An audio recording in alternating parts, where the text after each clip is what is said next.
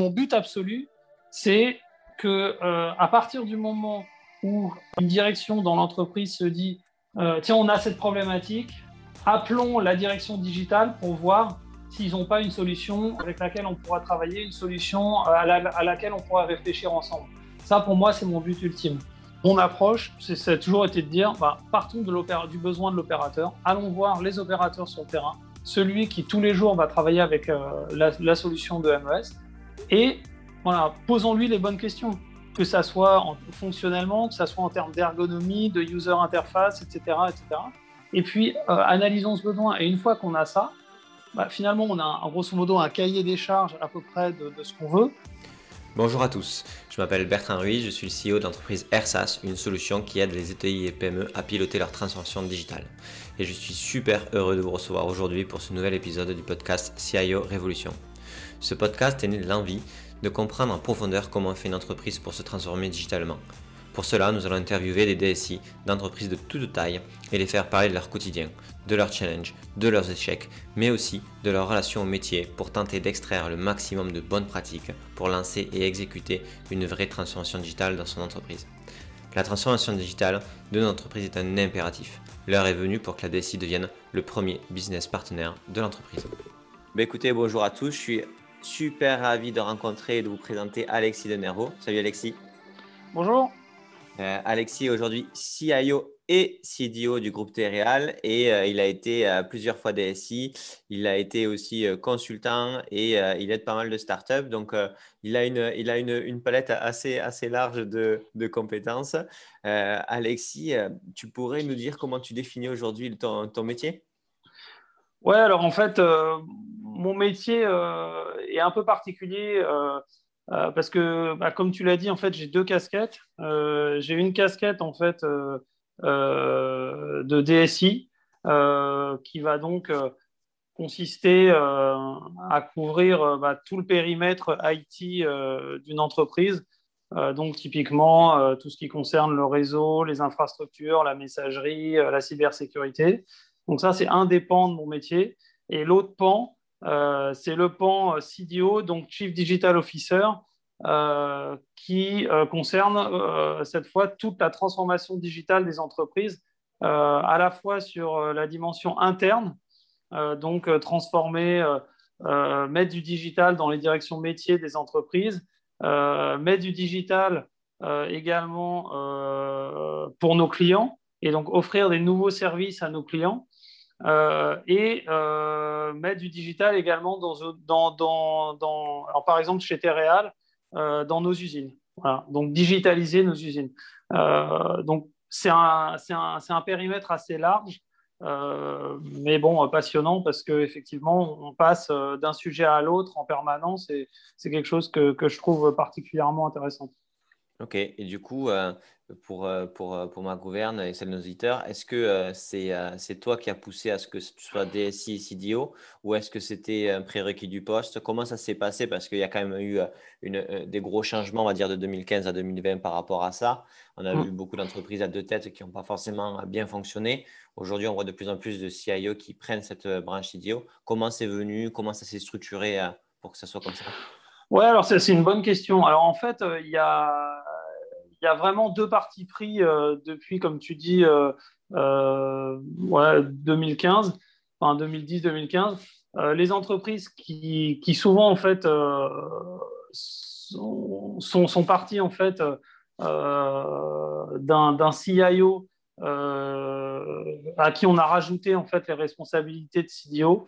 mais bon, les, les, CIO historiques en fait qui venaient vraiment euh, qui étaient des profils purement IT, ça n'a pas toujours fonctionné. Donc, du coup, ils ont, on, a, on, a, on a créé en fait un peu ce poste de CDO euh, au départ, surtout d'ailleurs, euh, avec une dimension très marketing, donc marketing digital. et puis, en fait, de fil en aiguille, on s'est rendu compte que la transformation digitale, ce n'était pas uniquement sur les aspects marketing de, des entreprises. Et donc, on, voilà, il y, a, une prise de conscience par rapport à ça, que la transformation digitale, ça concernait également euh, l'intérieur des entreprises. Et donc, des postes de CDO ont été créés, mais dans certains cas, je pense qu'en fait, il y, a eu confrontation, comme tu l'as dit, entre le CIO et le CDO qui n'allaient pas forcément dans la, dans la même direction, avec des faits de silotage, etc. Et donc, voilà, à partir de là, certaines entreprises, dont Tereal, euh, pour laquelle je travaille depuis 2018, ils ont décidé en fait de créer un poste euh, de CIO, CDO. Euh, donc d'avoir une seule personne avec les deux casquettes. Ok. Et aujourd'hui, pour, pour piloter, donc, pour, au, final, en fait, tu, tu, industrialises cette transformation, puisque tu, tu deviens, tu, deviens tu portes avec ton équipe vraiment ce changement digital dans l'entreprise. Comment elles sont constituées tes équipes euh, C'est quel type de profil Vous êtes combien Comment, mm. comment tu as dessiné un petit peu cette équipe, euh, cette équipe matérielle? Ouais, alors, euh, alors en fait, ce qui s'est passé, c'est que quand je suis arrivé, il y avait, il y, avait historiquement déjà une certaine une équipe, une équipe existante hein, avec une organisation, mais c'était une équipe qui était vraiment organisée comme, comme une DSI en fait. Euh, il n'y avait pas du tout euh, la dimension digitale et il n'y avait pas de ressources euh, dédiées au digital en fait. dans la mesure où il n'y avait pas de CDO, finalement, le digital était porté par la direction marketing en partie et la direction, il semble, de la communication pour le reste. Donc avec mon arrivée, il a fallu en fait recruter des ressources, enfin créer, disons, un pôle digital. Euh, avec euh, donc deux personnes que j'ai recrutées, euh, une personne en charge, disons, de la, avec, un profil plutôt fonctionnel, digital fonctionnel, et une autre personne avec un profil plutôt digital technique. Alors, pourquoi? Parce que, à mon sens, pour, pour réussir une transformation digitale, il faut tout d'abord être capable de traduire les besoins euh, des directions métiers euh, en, euh, en, use case, donc en, cas, en cas concret. Moi, je ne crois pas du tout en fait à la transformation digitale où on part d'une solution en vogue type, j'en sais rien, réalité virtuelle, réalité augmentée, RPA ou je ne sais quoi. Et on se dit, bah, tiens, parce que tout le monde parle de cette solution et l'implémente, nous, on va l'implémenter aussi. Voilà, moi, c'est une stratégie que, voilà, à laquelle je ne crois pas. Euh, ma stratégie consiste euh, toujours à partir de, cas concrets. Euh, et donc, pour identifier ces cas concrets, ces use cases, c'est très important d'avoir une personne qui est capable de comprendre les problématiques métiers et ensuite, en travaillant main dans la main avec le métier, de mettre en face des solutions digitales existantes. Donc ça, c'est une des ressources qui a été recrutée dans mon équipe. Et la deuxième, bah, c'est la ressource qui va être capable de piloter techniquement euh, l'implémentation des solutions euh, qu'on décide de mettre en place. Alors, on met en place de plus en plus de solutions en SaaS, mais malgré tout, il faut une personne qui soit capable de faire le lien avec, euh, avec les prestataires, que ce soit des sociétés euh, des éditeurs de logiciels ou des sociétés de développement. Donc, pour résumer, je dirais euh, une personne qui est capable d'identifier les use cases avec le métier et de traduire ça en solution digitale. Une seconde personne qui, elle, est capable de faire le lien entre les solutions digitales qu'on choisit et les prestataires qui les proposent et, euh, et la direction informatique et le métier. OK. Et, et comment, tu, comment tu gères ou qui c'est qui gère chez toi les problématiques euh, d'intégration d'API euh, de ces outils parce qu'en fait, il y, a quand même deux visions qui sont en train d'émerger. Une vision euh, d'applications décentralisées qui sont intégrées déjà entre elles parce que les éditeurs ont des, ont des deals entre eux avec des API qui se connectent déjà et certaines où ils ont des API, mais c'est à toi de créer ces connecteurs-là. Et donc, du coup, c'est toi qui gères la synchronicité ou non de, de, ces éléments et qui maître chez qui. Comment, comment tu gères ça? Est-ce que c'est euh, ah, alors, ça, ça, euh, ça, voilà, ça typiquement, euh, c'est l'un des avantages d'avoir la double casquette CDO et CIO. bah, c'est qu'effectivement, je n'ai pas, en tant que CDO, à aller voir le CIO et à lui dire Ah, bah tiens, est-ce qu'il y aurait moyen de créer une API pour faire le lien effectivement entre cette solution SaaS et notre BO ou je ne sais quoi comme j'ai les deux casquettes et que les équipes sont chez moi de toute façon, bah, effectivement, pour ces problématiques-là, bah, il y a un lien très fort entre le pôle digital chez moi et les équipes DSI qui travaillent main dans la main pour ces problématiques d'API, mais aussi pour beaucoup d'autres problématiques. Typiquement, la cybersécurité. je pense qu'aujourd'hui, euh, il y a énormément d'entreprises qui, euh, qui, accélèrent sur leur transformation digitale, parfois au mépris euh, des règles de cybersécurité. Or, quand on transforme une entreprise et qu'on digitalise, forcément, ça implique de s'ouvrir beaucoup plus sur l'extérieur et donc d'ouvrir son infrastructure sur l'extérieur. Donc, par définition, le risque cyber augmente. Et pour moi, c'est essentiel que euh, à chaque fois qu'on met en place une nouvelle solution, euh, il y ait avant tout une validation par notre RSSI des, des règles de, cybersécurité, des bonnes pratiques, etc. Donc le, RSSI, il est dans ton équipe ou il est à côté? Non, non, il est dans mon équipe, euh, côté DSI, lui. Oui, bien sûr, bien sûr. Mais du coup, il est quand même, il est quand même au centre, parce qu'il y a des fois des RSSI qui sont à l'extérieur de la DSI.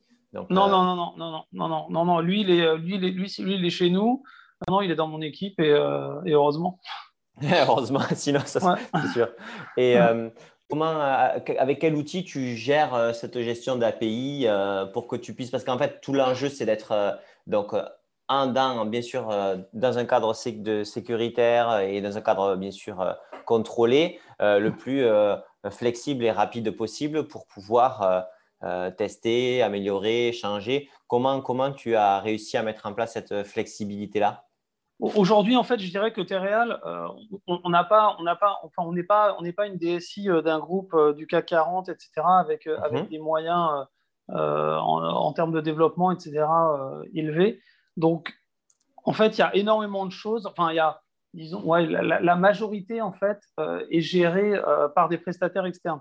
Moi, en fait, que ça soit sur cette partie API, mais aussi sur SAP ou sur, j'en sais rien, enfin, 90% des, ou 80% des solutions qui sont, qu'on met en place, en fait, c'est les, les, personnes, que ce soit au sein de la direction digitale euh, ou de la direction euh, informatique, ce sont des chefs de projet. C'est-à-dire que euh, la façon dont on travaille, c'est qu'on s'entoure des bons prestataires, des bonnes solutions.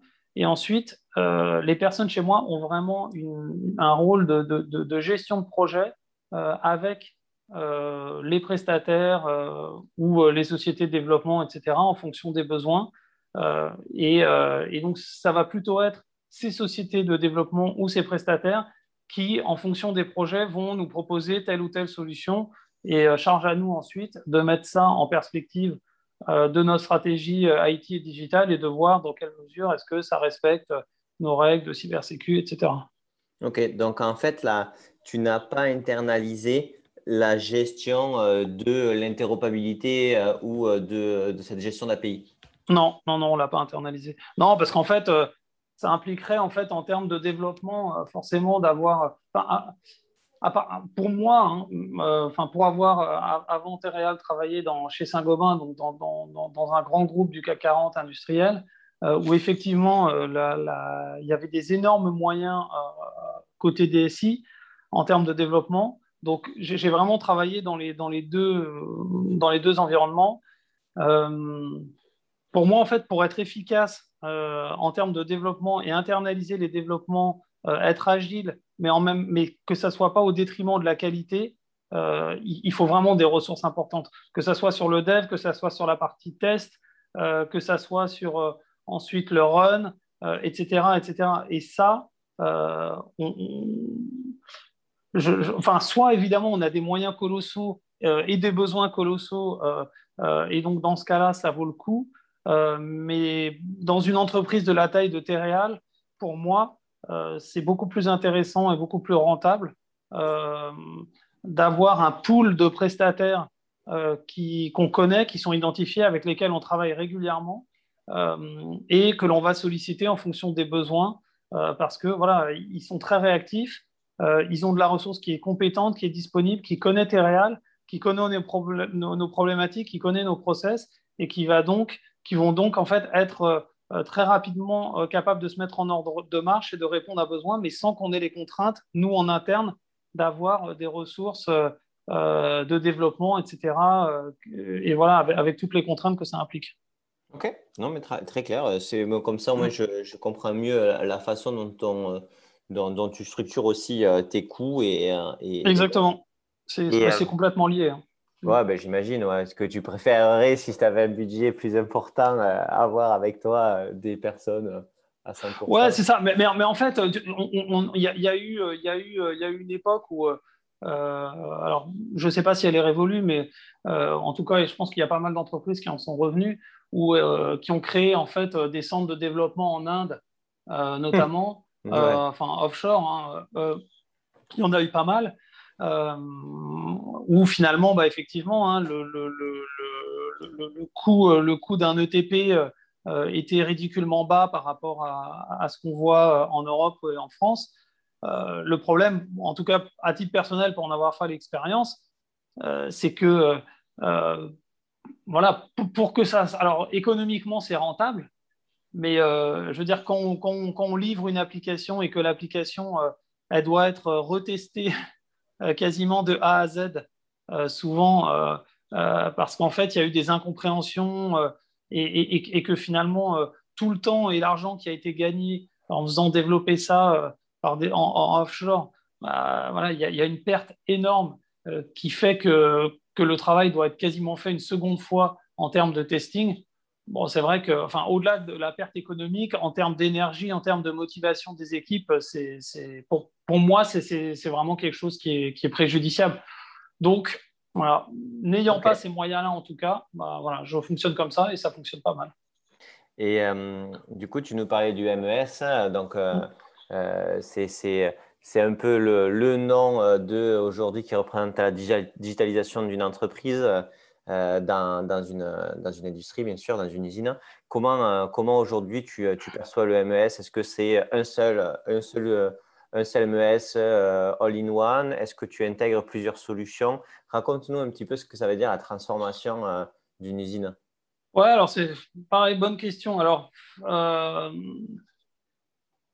le MES, un MES unique pour tous les sites, c'est le rêve parce que ça permet de centraliser, euh, euh, d'avoir une solution à maintenir, euh, de centraliser l'information, etc. Maintenant, on ne va pas se, raconter d'histoire, à moins de partir d'une page blanche et donc de créer sa société industrielle où effectivement on, peut, faire un peu comme on veut. les sociétés, enfin en tout cas Terreal, mais aussi la majorité des sociétés, elles ont un historique, il y a une legacy, et donc du coup forcément, il y a eu euh, des solutions qui ont été mises en place euh, voilà, pour telle ou telle raison. Il y a eu des acquisitions avec des solutions différentes. Donc, la réalité, c'est que quand même, souvent, on se retrouve avec, pour ce qui est du MES en tout cas, avec des solutions du marché, des solutions qui ont été développées en interne. et donc, bon, tout ça, la, la première étape, c'est déjà d'arriver à faire un, un peu un, état des lieux de euh, qu'est-ce qui fonctionne, qu'est-ce qui ne fonctionne pas, qu'est-ce qui est utilisé, qu'est-ce qui n'est pas utilisé, etc. Moi, en fait, mon approche, euh, elle est assez simple. Hein. Euh, c'est encore une fois toujours partir, toujours partir de, use case. donc voilà, donc si on prend le, cas d'un MES en, particulier, la valeur du MES, c'est quoi? La valeur d'un MES, c'est d'avoir de la data. C'est-à-dire que à partir du moment où on a une solution MES qui tourne, mais euh, s'il n'y a aucune data qui est remontée, bah, finalement, ça ne sert pas à grand-chose, même si c'est le meilleur MES du monde. Euh, donc, mon approche, ça, a toujours été de dire, bah, partons du besoin de l'opérateur, allons voir les opérateurs sur le terrain, celui qui tous les jours va travailler avec la, la, solution de MES, et voilà, posons-lui les bonnes questions. voyons avec lui qu'est-ce qu'il attend d'un MES, euh, que ça soit fonctionnellement, que ça soit en termes d'ergonomie, de user interface, etc. etc. Et puis, euh, analysons ce besoin. Et une fois qu'on a ça, bah, finalement, on a un, grosso modo un cahier des charges à peu près de, ce qu'on veut. Euh, on, peut, ajouter à ça, aller regarder les solutions MES qui existent dans, les différentes usines d'une société, qui, qui donnent une idée un peu d'un cahier des charges général. Et donc, en compilant toutes ces informations, on arrive à avoir une définition du besoin relativement précise. Et c'est seulement à partir de là qu'on va pouvoir identifier une solution, faire un POC, un proof of concept. si le proof of concept se passe bien avec deux ou trois sociétés, on essaye d'aller plus loin avec un pilote. Ça permet de sélectionner une solution qu'on va déployer sur euh, une ligne, par exemple, dans une usine. Et puis, on essaie de définir un corps modèle euh, pour qu'on puisse répliquer quand même facilement cette première solution et la dupliquer ensuite dans, différents, sur d'autres lignes ou d'autres sites. Une fois qu'on a ce corps modèle, on définit un plan de déploiement et puis euh, passage à l'échelle et on industrialise le déploiement de la solution. C'est vrai pour un MES, mais c'est vrai pour, beaucoup d'autres solutions qui, voilà, qui, ont, qui ont vocation à déployer massivement dans, dans, une, dans une société, que ce soit industrielle ou pas d'ailleurs. Ok, donc tu as, as, dit plein de choses. Euh, euh, tu as parlé de comment, comment tu étudies euh, le besoin et comment tu, jusqu'à quel point tu dois arriver pour trouver une solution. Ça, c'est OK? Mmh. Tu as dit mmh. aussi que ben, voilà, il y avait forcément un legacy de solutions. Et donc, du coup, tu avais des solutions, par exemple, j'imagine, de TRS et que tu n'en as pas qu'une seule. Et que du coup, tu dois tu dois faire en sorte que euh, ces données remontent euh, pour qu'elles puissent euh, à la fin mhm. être travaillées. Donc, c'est-à-dire que tu as, mis en place un data lake vraiment en plus du MES pour aller piloter cette donnée. Comment tu as, géré ça? Non, non, non, pour l'instant, alors on a essayé le data lake, mais pour, pour l'instant, c'est, c'est, en devenir. C'est-à-dire qu'on on fait les choses en parallèle. Pour l'instant, en fait, en ce qui concerne le MES, euh, bah, la solution qu'on a mis en place chez Terreal, c'est une solution qui s'appelle Astre Software. Donc, c'est un éditeur, euh, un éditeur de MES. Euh, et, en fait, on, voilà, on a des capteurs qui, qui existaient, qui avaient été mis en place précédemment sur nos lignes. Quand il en manque, on, les a rajoutés. Et donc, la, solution MES aujourd'hui, elle elle est entre guillemets standalone. Elle n'est pas branchée à un data lake ou quoi que ce soit la, donnée est, captée par, les capteurs, elle remonte dans le MES et ensuite euh, les données pour l'instant sont analysées, euh, euh, sont disponibles dans le MES, donc voilà, dans une base de données voilà, qui, est, associée à cette solution de MES. on n'a pas de data lake à proprement parler. Le, data lake, on y travaille comme beaucoup de sociétés, euh, je pense, euh, on, voilà, euh, on considère que le, big data représente un, potentiel important. mais encore une fois, pour moi, la grosse problématique aujourd'hui du big data, c'est pas tant la solution, et encore une fois, c'est l'erreur qui est faite souvent, c'est-à-dire qu'on part de la solution, il y a des solutions, voilà, des éditeurs qui vont vous dire que leur solution, grosso modo, vous, pouvez, vous avez la donnée qui remonte dans, leur solution.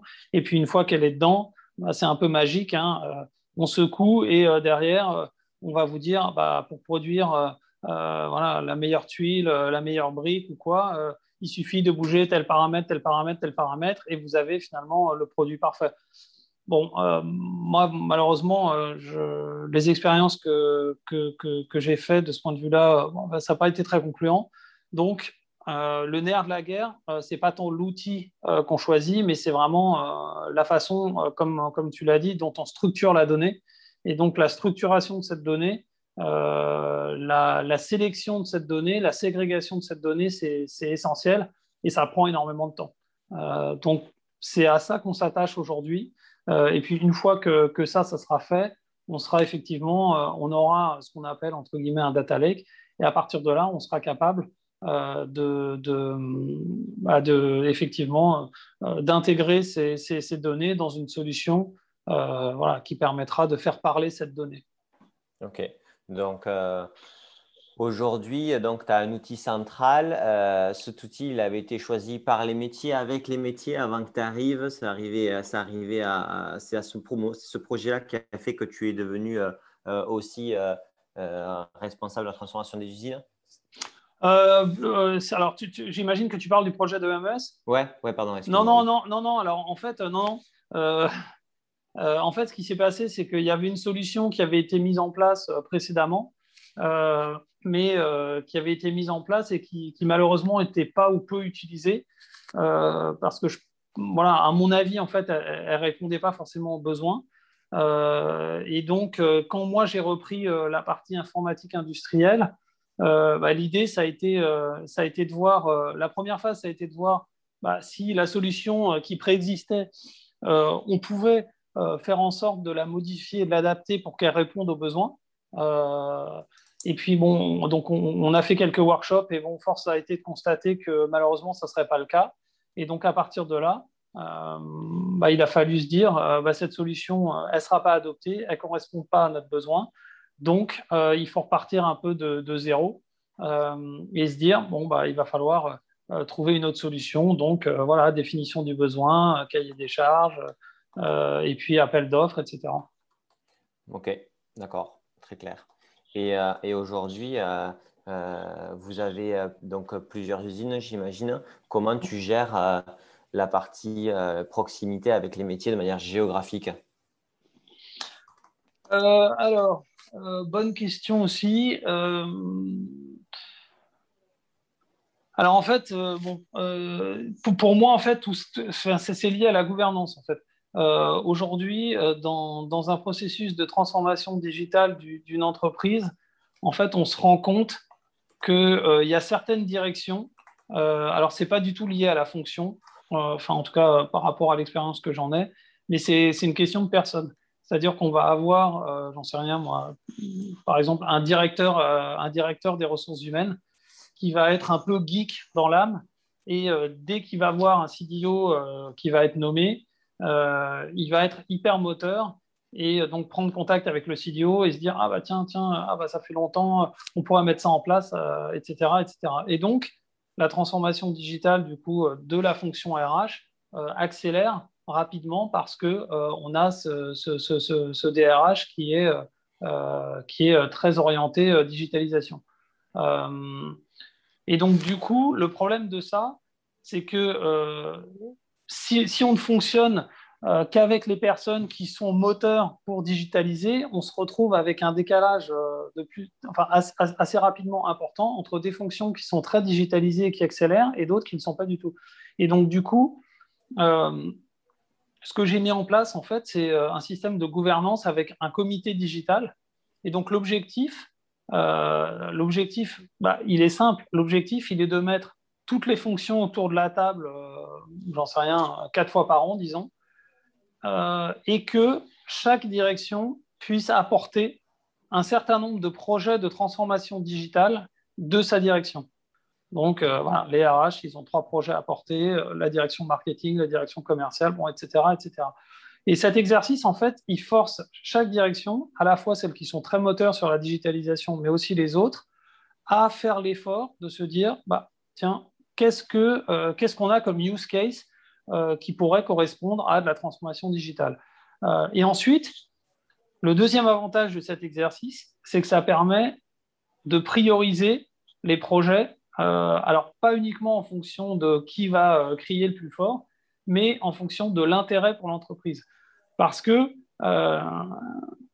si vous voulez, on, peut se retrouver dans des situations où on a des directions qui vont pousser très fort sur des projets de digitalisation, mais qui en termes de ROI euh, ne vont pas euh, représenter énormément par rapport à, à, tel ou tel projet. Et donc, si on ne fait pas cet exercice de priorisation euh, en fonction finalement du payback, on peut se retrouver à dépenser pas mal d'argent en transformation digitale, mais pour des projets qui ont un impact business faible sur l'entreprise.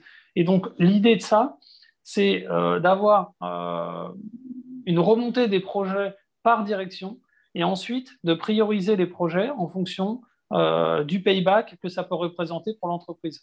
Donc, là, tu es sur, les, sur les, les, sources, les différentes sources de valeur. Exactement. Qui peuvent être réduire le coût, réduire le temps, l'effort, etc. Alors, quand c'est intéressant ça, comment toi, tu, sur chaque projet, comment tu, c'est quoi les, les natures de, de gains et la façon dont tu les, euh, dont tu les chiffres? Alors, alors, alors, bonne question. Alors, pour moi, en fait, j'ai deux gros types de projets. Euh, alors, j'ai les projets euh, avec un ROI qui est clairement identifié et qui peut se mesurer. ouais, ça c'est facile, réduire de coûts sur, dans une industrie, c'est alors soit ça va être réduire le coût, soit ça va être améliorer notre go-to-market, soit ça va être générer, j'en sais rien, offrir un nouveau service à nos clients et donc dans ce cas-là, on va facturer le service et donc dans ce cas, ça génère, voilà, ça va générer de la, de la valeur. Donc ça, c'est assez simple. Et après, on a les projets que moi j'appelle risk of ignoring. Donc ROI, mais euh, une, façon un peu détournée euh, d'utiliser la notion de ROI. Et risk of ignoring, c'est quoi? Euh, Ça va être, je vais prendre un exemple concret, typiquement la cybersécurité. La cybersécurité, en fait, ça coûte beaucoup, ça rapporte rien. Enfin, ça rapporte rien dans le sens. À, à, date zéro. voilà, c'est ça. Le truc, c'est que la façon dont, je retourne les choses par rapport à la cybersécu, typiquement, c'est que je vais présenter l'argent que ça coûte à l'entreprise si on ne le fait pas. Les pertes, c'est très difficile à estimer hein, en fonction du type de cyberattaque, etc. mais voilà, c'est finalement de dire, OK, on peut, pas, on, peut ne pas le faire, mais si on ne le fait pas, voilà le risque que ça représente, voilà le coût que ça peut représenter à terme. Et ça, en fait, avec cette approche, ça permet d'inclure ces projets qui coûtent de l'argent, mais qui ne euh, vont pas avoir un payback euh, en termes de cash, euh, dans la roadmap digitale, dans le schéma directeur euh, de la transformation digitale de l'entreprise, qui pour moi est essentiel. Si on ne fait pas ce travail de, définition d'un schéma directeur en collaboration avec toutes les directions métiers pour savoir où on veut aller à horizon 2 ans, 3 ans, 4 ans, 5 ans, bah, on peut très vite partir dans, voilà, dans 50 directions différentes et, comme tu le disais, se perdre et avoir des, voilà, un projet à droite, un projet à gauche, mais, sans qu'il y ait une vraie, euh, sans, qu'en fait cette transformation digitale, elle s'inscrive véritablement dans la, dans la stratégie globale de l'entreprise. Donc, ce travail de schéma directeur, il est essentiel. Euh, un, parce qu'il permet de savoir où on va, et deux, parce qu'il permet de mettre en place la gouvernance euh, qui va faire, qui va permettre ensuite de se mettre en ordre de marche et euh, de lancer, de délivrer les projets qui, qui apportent réellement de la valeur euh, pour l'entreprise. Tu parlais de ton comité digital et hein, il est constitué, parce que moi aussi, ce que j'ai pu entendre, c'est que créer des comités, des comités, des comités, à la fin, on ne s'y retrouve plus. Est-ce que ton comité de digital, dont tu parlais, qui se réunit euh, quatre fois par an, deux questions. Est-ce que c'est le même comité que le CODIR, mais spécialisé digital et transformation? Première question. Et seconde question, si vous voyez quatre fois par an, d'accord, c'est une chose, mais à, quelle fréquence tu leur fais un rapport d'état des lieux des projets et, euh, euh, avec quelle précision? Ouais, alors en fait, alors le, comité digital, en fait, alors c'est en fait un, comité qui est indépendant du comité de direction général, en tout cas. Il y a un comité de direction générale où voilà, qui a lieu euh, enfin, tous les, enfin, ouais, je crois c'est tous les deux mois. Euh, et euh, le, le, comité digital, il a lieu, il a lieu une fois par trimestre. et il va réunir en fait les représentants des, des, directions métiers. donc effectivement, ça en fait un de plus. Mais en même temps, si on considère que la transformation digitale, c'est vraiment un élément essentiel de la stratégie de l'entreprise euh, voilà, ça, c'est, quelque chose qui, à mon avis, est, très important et, qui prend, ça, prend une demi-journée. Donc, c'est pas non plus, c'est pas un comité qui s'étale sur, sur trois jours. Et donc, euh, sur la demi-journée, en fait, on, a une liste euh, des projets, du pipe de projets en cours. Et donc, cette liste de projets, elle est rebalayée tous les quatre mois et on repriorise. Et après, pendant l'intervalle, euh, il y a, euh, euh, et c'est là qu'en fait le, le, BRM dans mon équipe, donc Business Relationship Manager, dont je parlais, mhm. enfin c'est une des deux ressources digitales. Ouais. C'est là qu'il a un rôle qui est essentiel parce que lui, constamment, en fait, il fait le lien entre la direction digitale et les directions métiers. Donc lui, très très régulièrement, bah, voilà, il, va à la rencontre sur site euh, euh, des, personnes sur le terrain, des directions métiers, il suit l'avancement des projets, il remonte les problèmes, etc. et, donc c'est lui qui en fait va, va, créer ce lien au quotidien avec les directions métiers de façon à s'assurer que on, avance toujours dans la bonne direction, dans la direction qui est, définie tous les tous les quatre mois ou tous les trimestres, pardon, lors des lors des comités des comités digitaux. Ok, donc euh, et juste pour être précisé, euh, euh, donc tu dis que c'est que, que c'est pas les mêmes personnes dans le comité de direction et dans le comité digital. On est d'accord? C'est quoi? C'est leur N-1 C'est Ouais, alors, alors, alors pour, en, fait, on a, on a certaines personnes qui sont effectivement des personnes qui sont communes. Bah, moi, moi, typiquement, je fais partie du comité de direction générale. et donc, évidemment, bon, je suis aux deux. Mais on a, on, on, a voilà, une ou deux autres personnes, et après le reste, c'est effectivement des N-1. Ok. Et donc, du coup, dans ce comité de direction-là, vraiment, il n'y a pas de jugement, mais je j'essaie vraiment de comprendre. Le, les décisions sur les projets peuvent être prises dans la transformation par euh, les N-1 du comité de direction. Euh, ouais, c'est ça. C'est alors ça c'est voilà ouais, ouais effectivement c'est ça arrive ça arrive euh, ça arrive. Non, mais c'est une bonne question. Ça arrive après. Après, effectivement, euh, ça ne va pas forcément être sur les projets, euh, enfin, typiquement un projet de MES, si on reprend cet exemple-là, le projet de MES, le go du projet MES, est-ce qu'on y va, est-ce qu'on n'y va pas, sur quel site, etc. ça, c'est quelque chose qui est défini avec le directeur industriel. donc ça, c'est typiquement une décision comité de direction générale. Après, sur des projets euh, voilà, qui vont peut-être avoir une envergure un peu moins importante, il y a tout à fait des, décisions qui peuvent être prises euh, en comité digital. Ok, mais c'est intéressant. moi, ça me perturbe un peu dans le sens où, euh, comme tu le disais, la transformation, elle est clé. Et donc, du coup, euh, quand tu crées euh, un, centre de décision intermédiaire, en fait, au final, ils sont, euh, toutes les décisions qui sont compliquées et difficiles sont prises à l'extérieur de, cette, de, cette, de ce comité. D'un point de vue extérieur, hein, je ne dis pas que ça fonctionne comme ça. Ouais, ouais, ouais, mais alors, c'est un très bon point parce que quand le comité a été créé, c'est vraiment, enfin, c'est vraiment le retour qu'on a eu au départ. On, a, certaines personnes, enfin, en l'occurrence des, des N-1, qui nous ont dit, mais si en fait on est une espèce d'instance de, intermédiaire euh, qui n'avons pas, réellement de capacité de décision, euh, est-ce que ça a vraiment un intérêt? Or, euh, bah, voilà, c'est en, en, l'occurrence sur, des projets, je pense que ce, travail est, vraiment important. Parce que le, comité de direction générale, on, je sais pas, on, va consacrer quoi On va consacrer une demi-heure ou trois quarts d'heure au digital. Bien sûr, non, non. mais ce n'est pas dans la nature de ce qui est dit que les personnes. C'est-à-dire que, par exemple, il y a d'autres structures qui disent, ben, en fait, on va avoir le comité de direction qui parle, euh, comme d'habitude, de tous les sujets. Et en fait, le même comité va avoir euh, euh, un rendez-vous digital, par exemple, une fois tous les deux mois, comme, comme ce que tu fais toi, mmh. mais pour traiter que des sujets digitaux, parce que ça devient clé dans l'entreprise. Voilà. Mais toi, ça fonctionne comme ça et c'est très bien. Moi, je, je comprendre. Bah, après, après peut-être peut que ça évoluera, mais en tout cas, aujourd'hui, ça fonctionne comme ça. Et pour l'instant, bon, ça fonctionne plutôt pas mal. Et le reporting qui est fait, du coup, euh, c'est quoi comme nature de reporting? Euh, C'est auprès de qui? Est-ce que c'est un reporting donc, euh, que le BRM fait à toi et toi, tu fais au comité digital? Ou est-ce que c'est toi qui le fais pour le comité digital et le même est envoyé au comité de direction? Non, alors moi, ce que j'essaye de faire, en fait, c'est que je veux vraiment que le. Alors, le, BRM, c'est très récent. Hein. Mais mon objectif, c'est vraiment que le BRM, euh, de plus en plus, euh, ça soit lui qui, pilote le comité digital, qui soit, alors, qui pilote, euh, oui, enfin, qui soit vraiment en frontal. c'est vraiment mon objectif, de façon à ce que à ce qu'il y ait vraiment un, lien très fort entre les N-1 des directions métiers et, et, le BRM.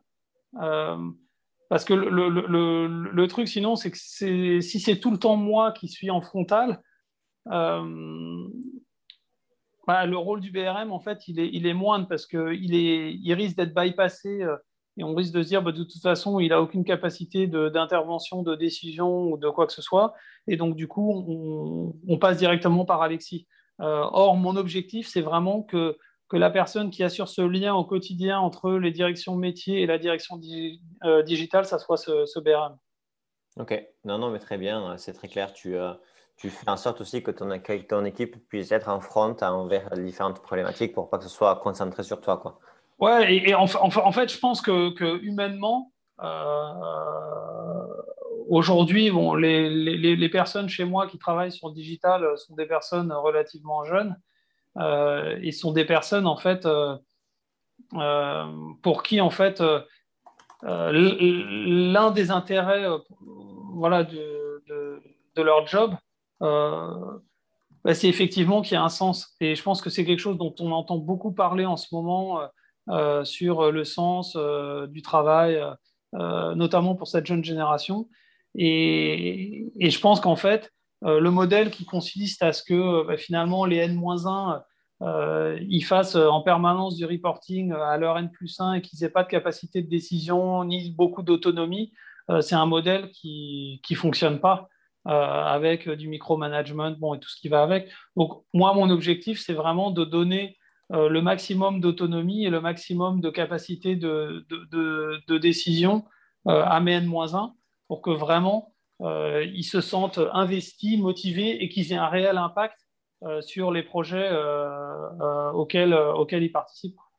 Mais c'est très clair et c'est c'est plutôt sain comme, comme, approche. Tu sais, le BRM, je, sur, sur, sur LinkedIn, j'en ai trouvé quasiment aucun en France. Euh, on a quelques IT business partners, mais il y en a beaucoup plus, c'est plus en France dans la finance. Euh, pourquoi, pourquoi, pourquoi le, d'où vient le BRM pour toi? Pourquoi en fait il n'y a pas euh, de manière un peu plus, un peu plus large ce type de personnes dans toutes les organisations?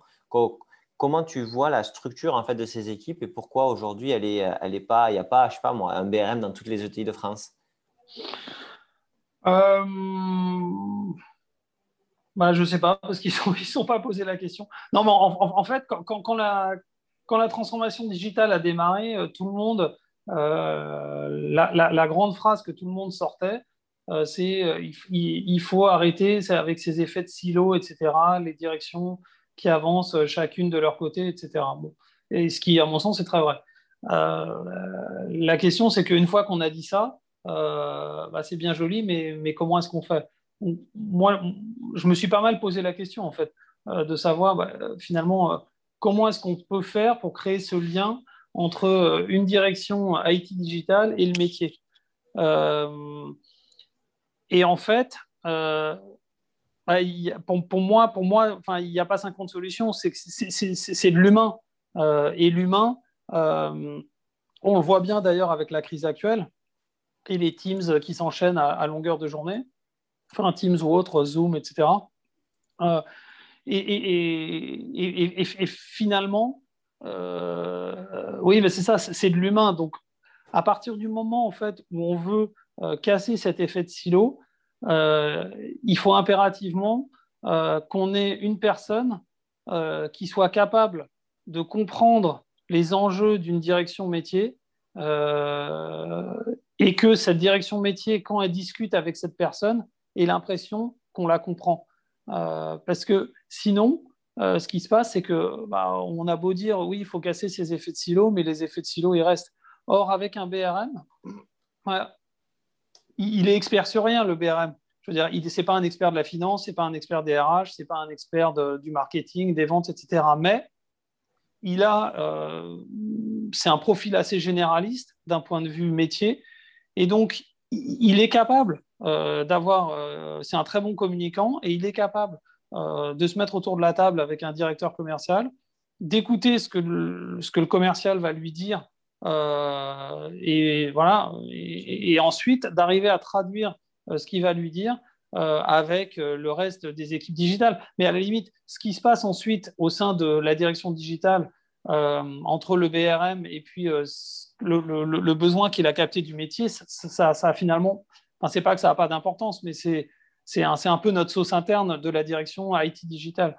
Ce qui est important, c'est que le métier se sente compris quand ils discutent avec quelqu'un de la direction IT et digital.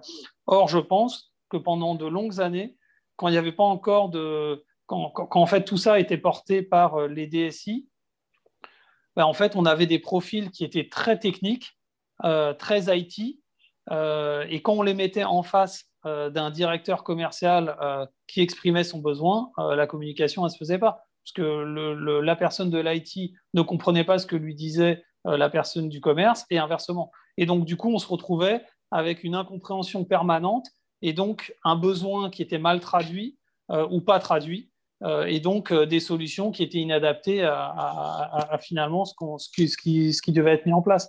Et je pense que vraiment, c'est vraiment cette, ces profils qui ont à la fois une sensibilité métier et une sensibilité euh, IT digital euh, qui aujourd'hui euh, permettent de, de, casser cet effet de silotage.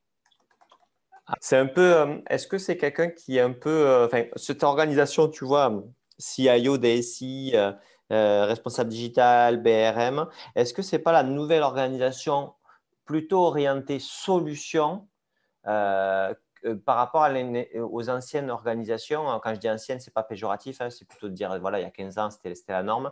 Euh, AMO, AMOE, direction des études. Oui, exactement. Ouais, c'est complètement ça. Ouais, je suis tout à fait d'accord avec ça. C'est vraiment ça. C'est que bah, là, euh, aujourd'hui, pour moi, une, une organisation IT digitale efficace, voilà, ça passe par, euh, euh, par, par, une, par, une, solution, enfin par une organisation euh, qui est là effectivement pour, pour, voilà, pour proposer des solutions. alors après, je pense que AMOA, AMOE, ils étaient peut-être moins force de proposition. C'est-à-dire que c'était quand même plus, à mon sens, le métier qui venait avec euh, déjà une idée assez précise euh, finalement de, voilà, de, ce qu'ils voulaient, des solutions qu'ils avaient identifiées, alors qu'aujourd'hui, une, direction digitale qui fonctionne bien, c'est une direction digitale. Pour, pour moi, mon, but absolu, pour, voilà, qui va répondre un peu à la question, c'est que à partir du moment où une direction dans l'entreprise se dit ah bah tiens, euh, est-ce que, euh, tiens, on a cette problématique, appelons la direction digitale pour voir s'ils n'ont pas une solution euh, avec, sur laquelle, avec, laquelle on pourrait, avec laquelle on pourra travailler, une solution à, laquelle on pourra réfléchir ensemble. Ça, pour moi, c'est mon but ultime. C'est-à-dire que on n'est plus dans la direction digitale qui sollicite les directions métiers. On a vraiment inversé le, système. Et ce sont les directions métiers qui ont le réflexe de se dire, tiens, on a une problématique métier, il y a peut-être une solution digitale, appelons la direction digitale et voyons avec eux si on ne peut pas euh, mettre quelque chose en place. Voilà, étudier une solution. Pour, pour moi, ça, c'est mon but ultime. Super. Écoute, merci pour tout, Alexis. C'était super intéressant. Euh, je vous en prie. Apprécié, apprécié les ouais très intéressant. Et puis, euh, bah voilà, si jamais il y a des questions, on peut toujours me contacter par email. Bah, top, merci Alexis. Voilà, bonne journée. Bah, j'espère que vous avez apprécié euh, l'échange avec Alexis. C'était super intéressant de, de, creuser un peu tout ça avec lui. Comme toujours, n'hésitez pas à partager le podcast sur LinkedIn, sur Twitter, ça nous aide énormément. Et euh, n'hésitez pas à nous contacter si vous avez des idées de SI à interviewer. Allez, ciao